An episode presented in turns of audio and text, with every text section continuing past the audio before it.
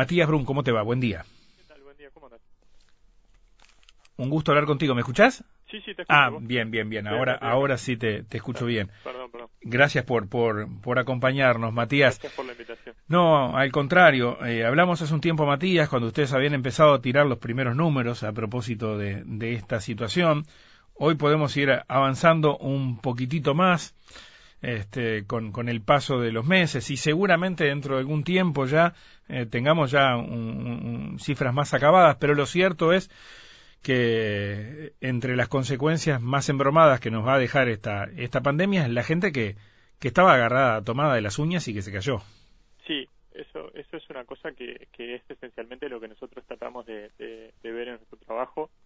Este, esencialmente, este, tratar de ent- entender cuál es el, efecto de corto plazo de, de todos los efectos de la pandemia. Que hay que entender que, los efectos de la pandemia son, son diversos. Hay, hay un primer efecto que es el shock externo, que en realidad aún antes de que la pandemia llegara a Uruguay, eh, empezaron a caer las exportaciones, empezaron a caer los precios de, exportación de algunos bienes. El sector de la carne, por ejemplo, empezó a mandar a gente de paro aún antes de que, de que tuviéramos nuestros primeros casos de COVID. Y después tenemos como esta combinación de, de lo que es este, las medidas de distanciamiento social este, con este, el cierre, hay como una retroalimentación ahí de, de- de personas que no pueden ir a trabajar y personas que tampoco pueden o no quieren salir. Y eso implica una contracción muy fuerte de la demanda este, en términos de consumo, pero también muy fuerte de la oferta en términos de que empresas que, que, que cierran porque anticipan que, o sea, hoy en día vos abrís un cine y, y- y quién te va a ir también. Entonces, Sí, este, eso es un poco lo que nosotros tratábamos de, de- de estimar. sí, eh, estamos con, con, con un rápido aumento en las tasas de pobreza, eh, un set de medidas implementadas por el gobierno eh, que generalmente ha tenido aceptación en la orientación, pero muchos consideran que se ha quedado corto, por lo tanto, eh, seguramente haya algo de mejora, ustedes lo, lo, este, lo, lo incluyen en su estudio, pero que sean moderados, ¿no? A partir de estas, estas nuevas políticas, pero sobre todo también la posibilidad de mayores reducciones en las tasas eh, de pobreza todavía. Sí, mira, nosotros, este, eh, si simular esto es una cosa un poco complicada, entonces nosotros para estar sobre seguro lo que hacemos es, en definitiva, probamos distintos métodos y, y terminamos generando eh, 21 casos distintos, o sea, con pequeñas variaciones para ver, bueno, Sí. para chequear que, que las cosas nos den. O sea, nosotros hablamos de un escenario central de 110.000 personas Ujú. que caen bajo la pobreza y pensamos que ese número estará entre 99.000 y 138.000, dependiendo un poco de, de cómo se hagan las cuentas. Pero eh, las políticas, este, y por las políticas entendemos esencialmente tres políticas, que son este, subir eh, las asignaciones familiares un 50%, porque es una duplicación, pero en dos pagos, o sea que en realidad cada mes es un 50%. Eh, subir este, el monto de la tarjeta Uruguay Usuario un 50%, porque también es una duplicación, pero en dos pagos. Eh, hay una letra chica muy importante que es que eh, la política del gobierno implica que, que no se otorga el aumento de AFAM si tú ya tenés eh, la tarjeta Uruguay Social. AFAM son asignaciones familiares. Claro, ¿no? la asigna- Sí. Uy, se nos cortó el contacto con Matías. Vamos a recuperarlo ya y seguimos conversando a propósito de, de los efectos de la crisis, de lo que se puede minimizar a partir de las medidas implementadas por el Poder Ejecutivo y lo que nos quedará por remar después como, como sociedad, ¿no? Con un daño bastante fuerte en, en, en, en, los colectivos más vulnerables, indudablemente. Eh, una lenta reactivación que va a dejar indudablemente mucha gente por el camino. Te tengo de vuelta ahí, Matías. Sí, Sí, perdón, sí, sí, no, no, no, está- bien, está bien. Eh, bueno, pero te estabas hablando de, de, las, de las políticas y las íbamos repasando recién. Sí, el tema es que la, la, el- uno de los temas con las políticas es que no el gobierno no está permitiendo que, que se superpongan en cierto sentido. O sea, que si tú ya tenés eh, la tarjeta Uruguay Social, este, no te van a duplicar las asignaciones familiares. Que recordemos que las asignaciones familiares es una política que está orientada eh, a los hogares que tienen esencialmente personas eh, menores de edad. O sea, si tú tenés, este, si hay un hogar que tiene eh, niños o niñas o adolescentes hasta 18 años este, y estás por debajo de cierto umbral, el, el gobierno te transfiere un, un cierto monto, que el monto mínimo a transferir son unos, unos creo que 1.200 pesos, andaba eh, por ahí la prestación básica. Este, eh, y la tercera política que es este, lo que originalmente eran las canastas, que iban a ser canastas físicas y después pasaron a ser este, un vale por otros 1.200 pesos. Nosotros lo que encontramos es que esas, esas tres políticas en conjunto reducen, eh, el, o sea, esto es complicado, reducen el incremento de la pobreza en 20%. O sea que la pobreza subiría aún más de no ser por estas políticas. amortiguan. Amortiguan, exactamente. O sea, si no fuera por las políticas, habría 26.000 personas más por debajo de la línea de la pobreza. La pobreza. Las políticas permiten cortar el incremento de la pobreza en 26.000 personas, cuando en realidad estamos teniendo un incremento de 110.000. O sea, llegaríamos a 136, pero gracias a las políticas llegamos a, a, 110.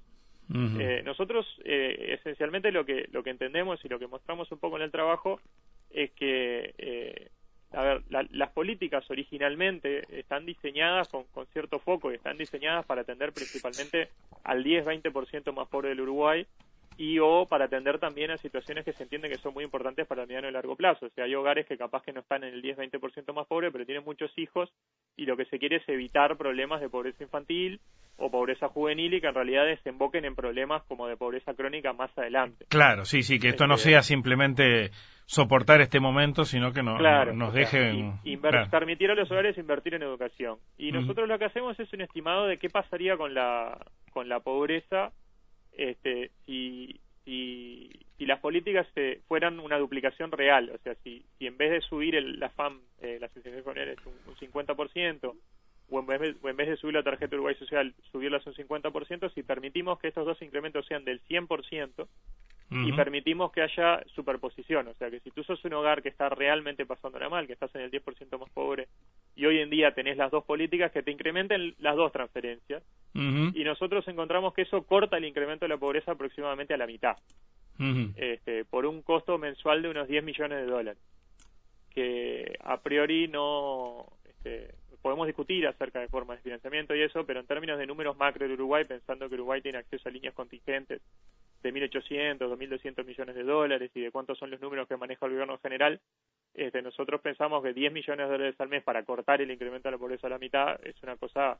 que el gobierno tiene falda financiera como para como para llevarlo adelante. Sí, sí. Estamos hablando siempre de pobreza medida por ingresos. Estamos hablando siempre de pobreza medida por ingresos. Esto tiene, a ver, es, es, es feo decir que esto tiene un pro y tiene un contra. Este, la contra de esto es que obviamente la pobreza es un fenómeno multidimensional. Hay mucha gente que tiene ingresos, a ver, hay mucha gente que tiene ingresos por arriba del nivel de, digamos, delimitado por el INE, este, pero tiene otras carencias. O sea, vos podés tener dos hogares y los dos ganan lo mismo, pero uno tiene saneamiento y otro no, o uno tiene acceso a un conjunto de bienes y servicios y otro no, uno tiene iluminación y otro no, o sea, hay todo un montón de temas de material de la vivienda, hay muchas necesidades que pueden eh, estar insatisfechas. Hasta, la, hasta la ubicación eh, geográfica.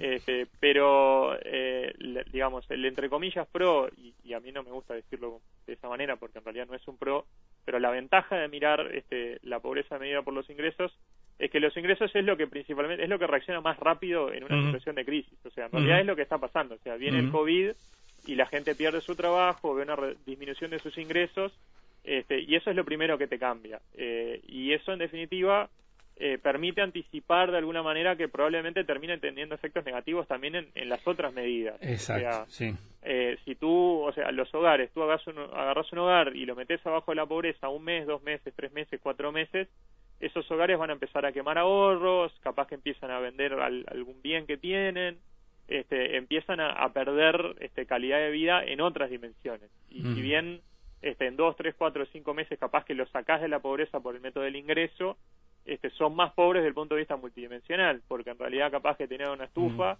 y tuvieron que vender la estufa y ahora tienen el mismo nivel de ingreso, pero tienen no, no se calefaccionan, por así decirlo. Sí, sí, te entiendo.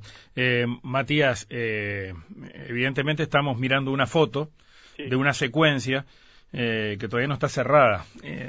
Van a seguir, ustedes han hecho un, muy buen trabajo en el IECOM. mirando distintas dimensiones de, de, este fenómeno que estamos atravesando vamos a, a, tener más avances, o sea, hay un compromiso de, de seguir trabajando y mirando este fenómeno para, para darnos pistas, ¿no? Sí, mira, en ese sentido el, trabajo nuestro estaba actualizado con los datos hasta abril Sí. este, y nosotros estamos trabajando en este momento, y cuando digo en este momento quiere decir que yo tengo la computadora delante mío haciendo cuentas, estamos tratando de incorporar nueva información. sí. Este, por un lado, tenemos nueva información respecto a, a- a cuando sacamos el trabajo, respecto a, a- a qué tan fuerte es el shock sobre, sobre PBI. Tenemos más información. Este, también este, nosotros hicimos los cálculos con una cierta cantidad de personas enviadas al seguro de paro y eso ha, ha- aumentado. O sea, Ujú. eh, a la fecha, no me acuerdo bien, pero creo que andamos por arriba de las 200.000 personas enviadas al seguro de paro en alguna de todas sí, las modalidades. Entonces, este, eh, nuestro trabajo eh, ya, digamos, quedó viejo, porque la, la, con la situación es como muy dinámica. Sí, el escenario cambió. Mm. El escenario cambió porque hay más gente que, que entró a seguro de paro, porque por otro lado tenemos más información acerca de, de, de de qué tan grande es el shock. Y después tenemos una cosa que nosotros no consideramos en ese momento porque lo hicimos muy en el corto plazo, que es este el, el, el pico de, de- de inflación en alimentos, ¿no? O sea, eh, no es lo mismo medir la pobreza en abril con el precio del arroz al que estaba, sabiendo Sí. que después este, lo- los precios de los alimentos pegaron un salto. Sí. Y de hecho, el gobierno ha hecho una cosa que a nosotros nos parece muy bien, que es continuar las políticas. O sea, Ujú. eh, la duplicación en- siempre en dos pagos se ha mantenido, pero los montos no se actualizan por esa inflación. O sea, que en realidad Son menores. este, las, Sí. las personas Se van a seguir cobrando Mm. los 1.200 pesos adicionales de canasta, pero el arroz y, y el aceite y los fideos han, Cuesta han- más. han- han subido. Mm. Este, entonces esperaríamos, este, si bien yo no te puedo dar un número porque no lo terminé de calcular, este, la intuición que tenemos con Mauricio es que probablemente nos, nos hayamos quedado, o sea, nos hayamos quedado corto, no, la estimación para abril está bien, pero la estimación que podamos hacer en cuanto tengamos unos datos un poco más fuertes este, Va a ser más, más, más dura. Mm. no puede ser un poco más dura y también una cosa que estamos trabajando es tratar de entender este, si esto tiene impactos diferenciales por, por hogar Ajá. pensando en hogares este, eh, de jefatura masculina, de jefatura femenina, o de jef- hogares encabezados solo por una mujer sola, o si Mm. esto pega más en, en, en pobreza infantil, o si se pega más en ciertas edades.